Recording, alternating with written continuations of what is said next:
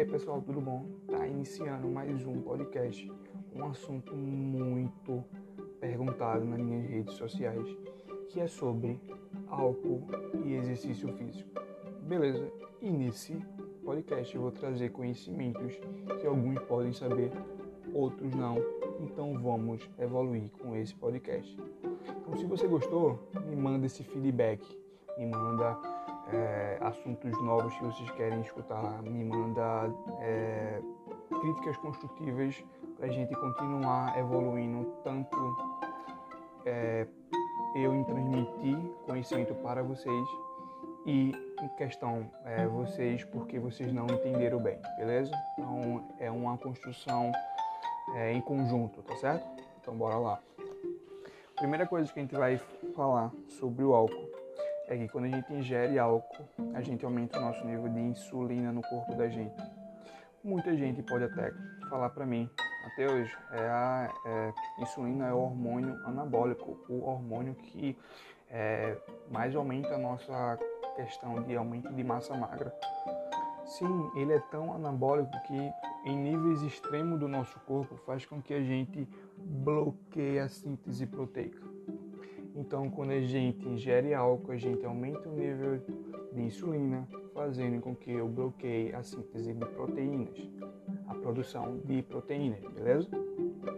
Daí, a gente vai para outra coisa principal que eu vou dar até exemplo para vocês entenderem. Quando a pessoa está ingerindo um álcool, dá uma certa hora, ela começa a ir distante, distante no sanitário para essa eliminação de, de líquidos. Está relacionado com álcool? Sim, porque o álcool ele é, ativa um hormônio chamado natriurético, que é o nosso é, hormônio de é, diurese natural, dessa eliminação de líquidos. Só que a gente sabe que o músculo ele é feito de 75% de água. Então vamos fazer uma pergunta para vocês. Você acha que o álcool ele vai tirar líquido do músculo, que ele é bastante nevado, com vasos sanguíneos, ou da gordura, que ela é pouca e nevada? Com certeza do músculo. Então, muitas das vezes, aquele líquido que você está eliminando do seu corpo é líquido do seu músculo. E vamos lá falar também de uma coisa que quando a gente aumenta o nível de insulina, a gente mexe com uma coisa chamada sódio. Aumentando o sódio, a gente aumenta a retenção de água fora do músculo. Então é aquele famoso, aquela, aquela pelezinha um pouquinho mais grossinha, que não é de gordura, é de água, que interfere na visualização muscular naquela coisa de tipo assim, você conseguiu tirar uma foto, mas não está aparentemente músculo se mostrando. Só estou dando esse exemplo um pouquinho banal para vocês entenderem.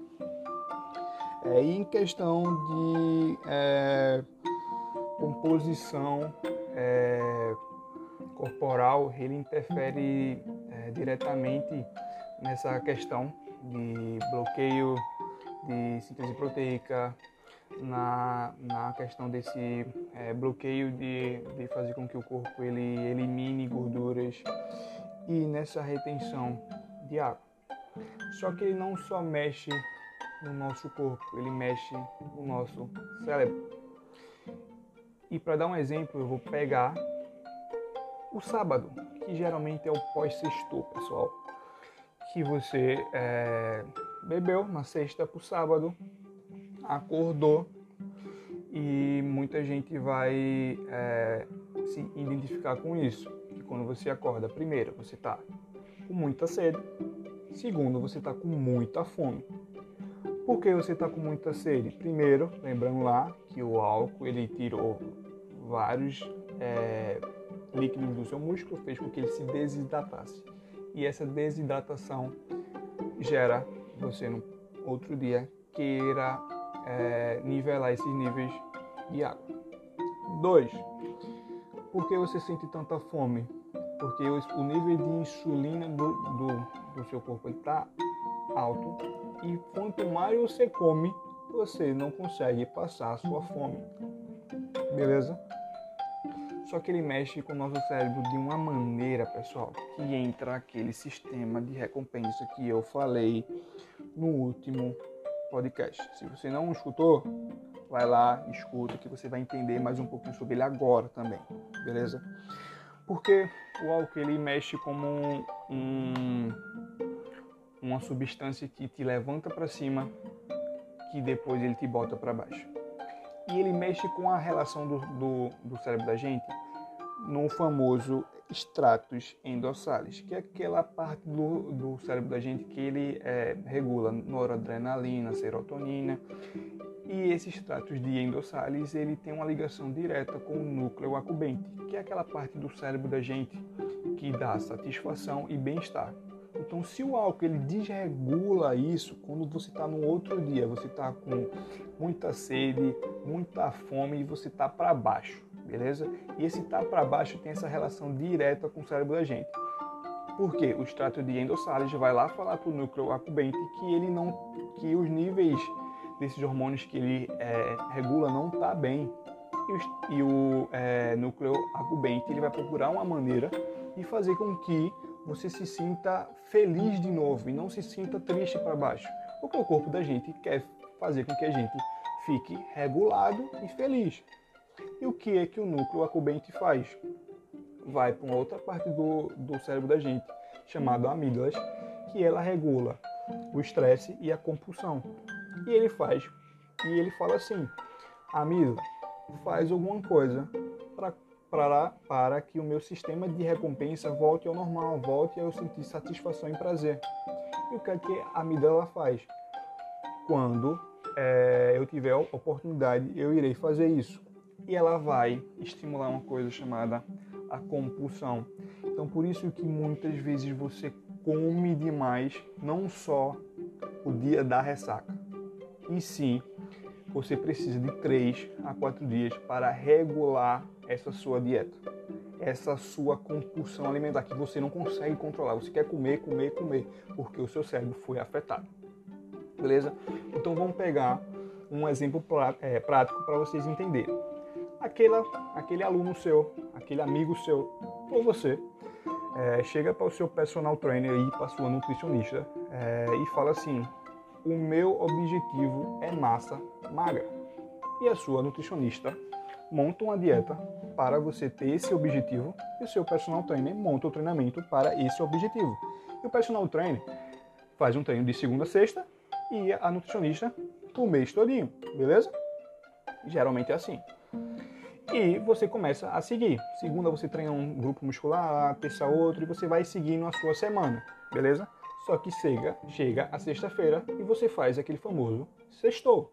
Você bebe, você enche a cara e você, basicamente, você bota o trabalho do seu nutricionista para baixo e o trabalho da sua, do seu é, personal para baixo. Por quê? Primeiro, porque ele bota o trabalho da nutricionista para baixo. Porque para ele voltar para aquela dieta que ela calculou, para que ela fez especialmente para ele, ele só vai voltar na terça-feira, porque é sábado que ele passa na compulsão, domingo, segunda, terça. Então ele volta a fazer uma dieta regular, entre aspas, na quarta-feira. Aí faz quarta, quinta, sexta, ele faz um outro sextor de novo. Então isso fica um ciclo repetitivo. Então por isso que muitas vezes a culpa não é do seu nutricionista, é sua que não está seguindo a dieta direito e está tomando um álcool toda sexta-feira, beleza? Dois, porque afeta no treinamento.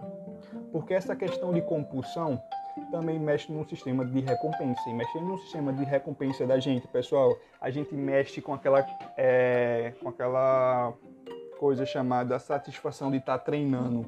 O corpo ele não se sente mais essa sensação de estar treinando. Então, por isso que mexe diretamente com aquele treino que o personal trainer fez específico, que muitas vezes aquele aluno ele não consegue ir na, na segunda-feira, porque, putz, não consigo, eu estou desanimado, eu bebi esse é, é, final de semana e eu não consigo ir treinar.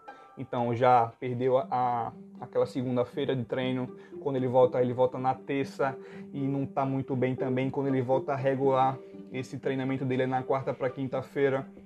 E depois ele faz a sexta-feira, ele faz o sexto de novo. E continua esse ciclo viciante, esse ciclo que muitas vezes não tem fim. Então, muitas vezes você acaba é, não conseguindo os seus objetivos por causa de você, por causa de escolhas que vocês fazem, beleza? Só para trazer uma curiosidade é, para vocês, que eu escuto muito aluno, muito amigo meu, dizendo assim: ah, eu tirei pão, tirei lasanha, tirei N, N é, alimentos, porém não tira o álcool. Beleza, eu vou trazer uma curiosidade sobre isso, pessoal. Eu vou trazer é, duas marcas.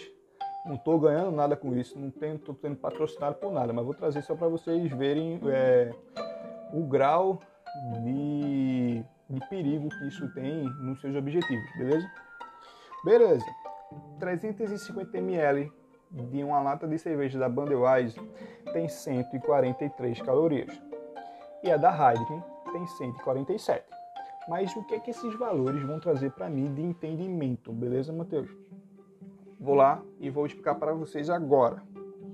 Quando a gente vai para uma sexta-feira, a pessoa vai para uma festa e ela bebe em média 10 latas de 350 ml de cerveja, tanto da Budweiser e na outra sexta ela bebe de Heineken, vamos dizer assim. E o que é que isso traz? Essa pessoa, essas 10 cervejas que ela tomou é equivalente a 13 fatias de pão de caixa. Então, você passou aquela semana na sua dietinha sem pão, mas na sexta-feira você bebeu 10 cervejas de Budweiser ou de Heineken ou de outras, você ferrou sua dieta. Você fez aquele trabalho do seu nutricionista ir para baixo, beleza?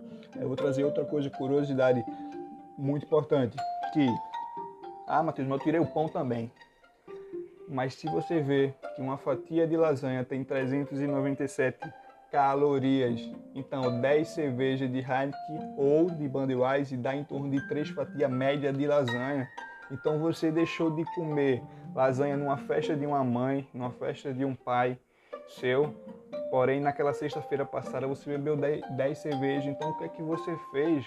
Você pensa que muitas vezes o que faz você engordar ou não ganhar massa magra é o que você come, mas também o que você toma, pessoal. São escolhas. E aquela coisa que eu sempre falo: equilíbrio é tudo. Equilíbrio é tudo.